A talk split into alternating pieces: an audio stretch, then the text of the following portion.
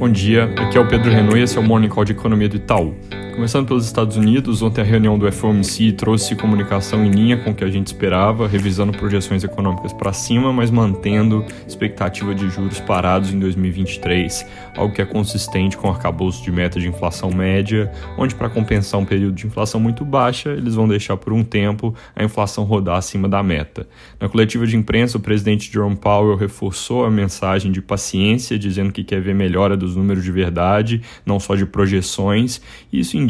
que não há pressa para discutir remoção de estímulos. Hoje começa o encontro entre Estados Unidos e China com expectativas baixas para algum resultado concreto, mas mesmo assim vale ficar de olho no noticiário sobre o assunto.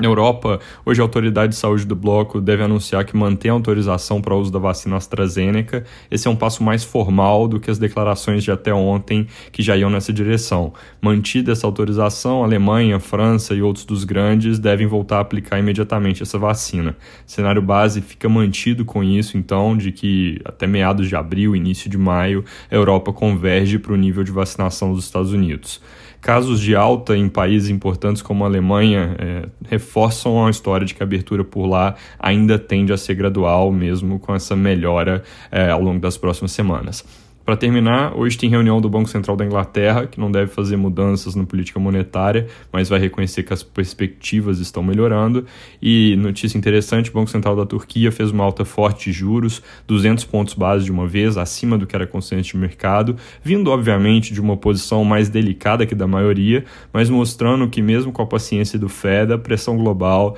deve atuar na direção de altas mais agressivas nos países emergentes. Inclusive, aqui no Brasil, ontem o Copom acabou entregando alta de 75 pontos base para 2,75% ao ano, uma largada que foi mais rápida do que a gente esperava, e prometendo no comunicado mais uma alta de 75 pontos para a próxima reunião, em linha com o que a gente já esperava para o Copom de maio. No comunicado, eles disseram também que esse início de ciclo mais acelerado é uma estratégia para tentar manter a inflação dentro da meta nesse ano e manter a ancoragem das expectativas em um horizonte mais longo, ou seja, de certa forma dá para ler essa decisão de ontem como uma tentativa de subir juros rápido no início para talvez precisar subir menos, principalmente levando em consideração que eles também colocaram que esse é um ciclo de normalização parcial, ou seja, que a intenção pelo menos nesse momento não é colocar a Selic num ponto neutro, é levá-la para um patamar que ainda seja pelo menos um pouco estimulativo.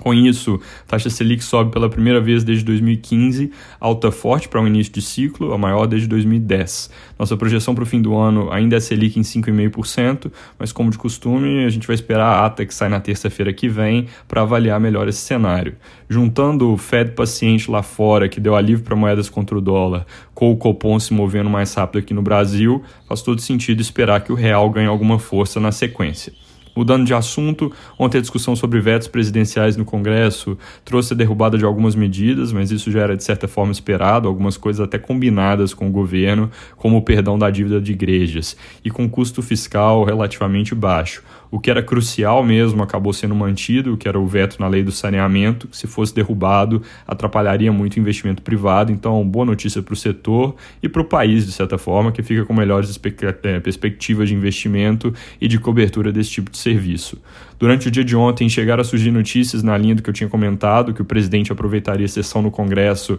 para entregar pessoalmente MP do auxílio emergencial, mas isso acabou não acontecendo, talvez seja editada hoje. Por fim, o quadro da pandemia segue piorando no país em número de casos, mortes, utilização de hospitais já bem próximos da capacidade máxima na maior parte dos estados. Algumas prefeituras começam a soar alerta de falta de oxigênio também, a lá o que aconteceu no Manaus no início do ano e medidas mais duras continuam sendo implementadas, indo para situações mais parecidas realmente com o que seria um lockdown ao pé da letra, com todo mundo em casa. Ontem o Estado de São Paulo não anunciou medidas adicionais na coletiva semanal de imprensa, mas segundo a CNN, eles estão estudando fechar obras, fábricas e restringir circulação de pessoas. As próximas semanas, com isso, devem ser bem importantes para definir a cara do ano, tanto do ponto de vista de saúde pública quanto de atividade econômica. É isso por hoje, bom dia.